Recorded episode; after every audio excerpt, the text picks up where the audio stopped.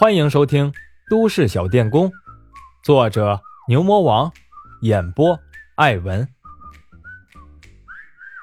第一百五十五章，挨着你行吗？马峰和侯美云刚要吃饭，这个时候，坐在马峰旁边的一对情侣，女的对自己的男朋友老是看漂亮的侯美云不满意了，她酸溜溜的对男朋友说：“喂。”人家吃个粉丝有什么好看的？要不我给你要一碗啊？小伙子听女朋友这么一说，赶紧收回了目光，低头吃菜。就算是这样，那个女的还是不满意的瞪了侯美云一眼，转头又招呼服务员说：“服务员，加一个菜。”服务员赶紧跑过来问：“您好，要加什么菜？”就给我们加一个你们这最贵的就行。服务员答应了一声，又去夹菜了。那个女孩子仔细看了看侯美云素面朝天的脸和一身的工作服，又扬起手，故意露出手上的钻戒，对男朋友说：“漂亮有用吗？能当饭吃吗？”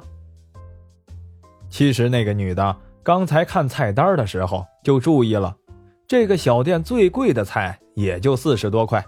再说侯美云漂亮是漂亮，可穿着工作服到这种小店里点一个粉丝的，一看就不是有钱人。估计侯美元就是也点一个最贵的菜和自己较劲，回家后也得心痛半天。可是自己的男朋友就不一样了，怎么说也算是白领啊。不一会儿，那个女的点的菜上来了，她得意洋洋地对着男朋友说：“吃吧。”这可是专门为你点的，先说好啊，你买单。她的男朋友估计也清楚自己女朋友的小心眼，却也不好意思得罪她，只是脑袋点的像小鸡啄米一样，拿起筷子就吃。这个时候，一个服务员端着马蜂的海参上来了，马蜂旁边那个女人斜着眼睛看了看马蜂桌子上的海参，又看了看自己点的最贵的菜。顿时觉得自己很是没面子，他沉着脸想了想，把服务员叫过来，不满地指着他盘子里点的菜说：“你不是说最贵的就是这个吗？那他们的海参是怎么回事？”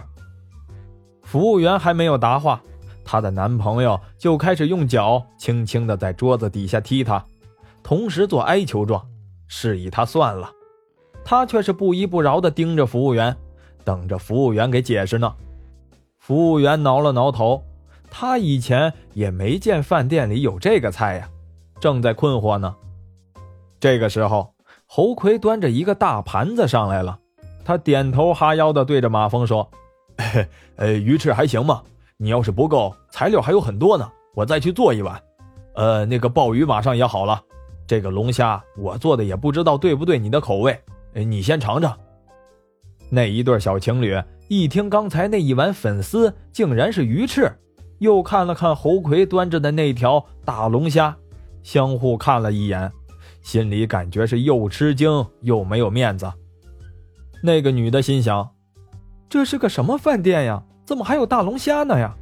这对情侣这一顿估计吃的是我两个月的工资。那个女人想到这里，她的脸色就有点难看了，对着眼前的服务员。让人家走也不是，留也不是。这个时候，还是那个男的机灵，他接着对服务员说：“啊，我们吃好了，给我们结账吧。”服务员一听，赶紧说：“一共一百四十九。”那个小伙子赶紧拿出了钱包，放下了一百五，说：“不用找了。”接着拉着女朋友逃跑似的出了饭店。这个时候，侯奎已经被马蜂强拉着坐下了。侯奎坐在马峰的对面，像个犯了错误的小学生，对着班主任一样难受的要命。他半个屁股挨着椅子，一见马峰给他倒啤酒，又赶紧站起来，用手拿杯子接着。马峰笑笑说：“咱俩好像还是第一次喝酒啊。”侯奎赶紧红着脸点头同意。侯美云第一次见爸爸这个神态，感觉有点怪怪的，却也感觉很亲切。他这一刻觉得幸福极了。这个时候，猴妈妈拿着一个大信封，匆匆忙忙的赶过来。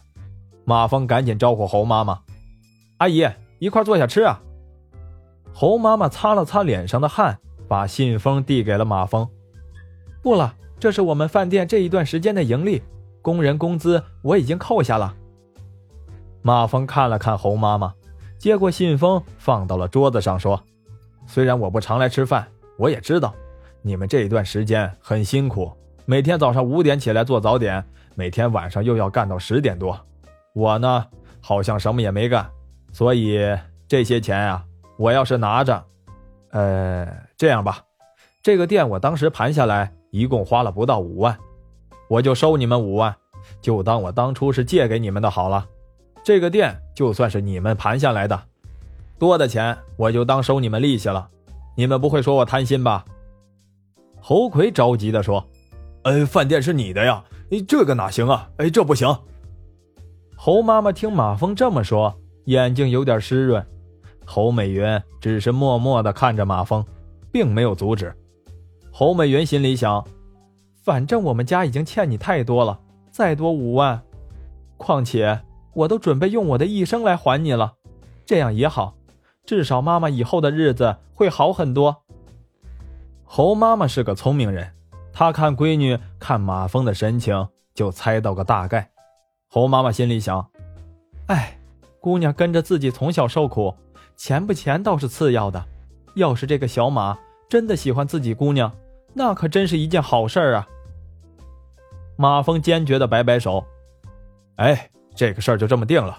另外，我那五万先存在这儿，我说不定什么时候来吃饭，就当预支的饭钱好了。”侯魁急忙说：“哎，不行不行，那就算这样，你来我们这儿吃，我也不能要你钱呀。”马峰对着侯美云点点头，侯美云默默的又把钱放到了妈妈的手里，说：“妈，马峰这样说了，那你就先收着吧。”侯妈妈收起了钱，默默的看了看马峰，一脸的感动。侯奎喝了一杯酒，偷偷擦了一下眼泪，说：“啊，我去厨房看看菜。”马峰说：“不用了，我们吃的也差不多了，剩下的你和阿姨留着吃就好了。”马峰和侯美云出了饭店，对着侯奎两口子摆了摆手，上了车。马峰开着车走出去老远之后，从后视镜里还看到侯妈妈站在路边上。马峰看着坐在副驾驶上眼圈有点红的侯美云，故意的轻松说：“哎，你下午有事吗？”侯美云一听，赶紧说：“啊，没事啊。”马峰像是在征求侯美云的意见。车却已经掉头往城外驶去。咱们去看看咱们牛头山的工人宿舍吧。侯美云点点头，她看着身边的这个男人，一颗心已经完全系在了他的身上。这个时候，别说马峰是要他去一起看宿舍，就是马峰说前面有个悬崖，咱俩一块跳下去吧，估计侯美云都不会皱一下眉头。不一会儿。马峰开着车到了牛头山，现在整个山上已经盖起了大片的楼房，放眼望去，一片繁忙的景象。马峰指着给侯美云介绍：“这里是宿舍，这里是医院，这里是学校。”侯美云疑惑地指着路边的绿化带说：“这绿化带也太宽了吧？”马峰得意洋洋地说：“这是我的思路，你看，其他城市的绿化带。”都是种的花花草草，我准备呀，在绿化带上全都种上果树，这样，第一可以让附近的老百姓有活干。我们占了他们的地，他们没有事儿干了，我们把他们雇佣过来种上果树，就可以让他们自己管理，然后名正言顺的给他们发钱，这样老百姓的日子也过得舒服。第二，你想啊，到了秋天，路边的果实挂满了枝头，伸手就可以摘。咱们的职工走在路边，这个时候要是口渴了，哎，想想就很美。侯美云说：“你就不怕人家都给你偷了呀？”马峰哈哈大笑：“哈 哈，我就是准备给大家吃的，只要果实成熟了，谁愿意吃谁自己摘。”侯美云一听，一脸向往的看着前方。马峰又说：“到时候咱们这个小区建起各种配套设施，什么医院呀、商店呀、学校啥的，咱们的工人家属也都有工作了。他们既能挣到钱，又可以为咱们职工服务，咱们的工人也没了后顾之忧。你说这是不是两全其美呀？侯美云一脸崇拜的看着马峰，马峰接着说：“我还在山顶啊建设了一片别墅，你先挑一栋吧。”侯美云扭捏的说：“啊，还有我的呀。”马峰理所当然：“那是啊，我们所有的高管一人一栋，咱挣这么多钱，不花留着干嘛呀？”侯美云想了想：“那，那你要的哪一栋啊？”当然是最大的那个呀。那我挨着你行吗？马峰点点头，这有什么不行的？这个时候，沈婷婷给马峰打来电话。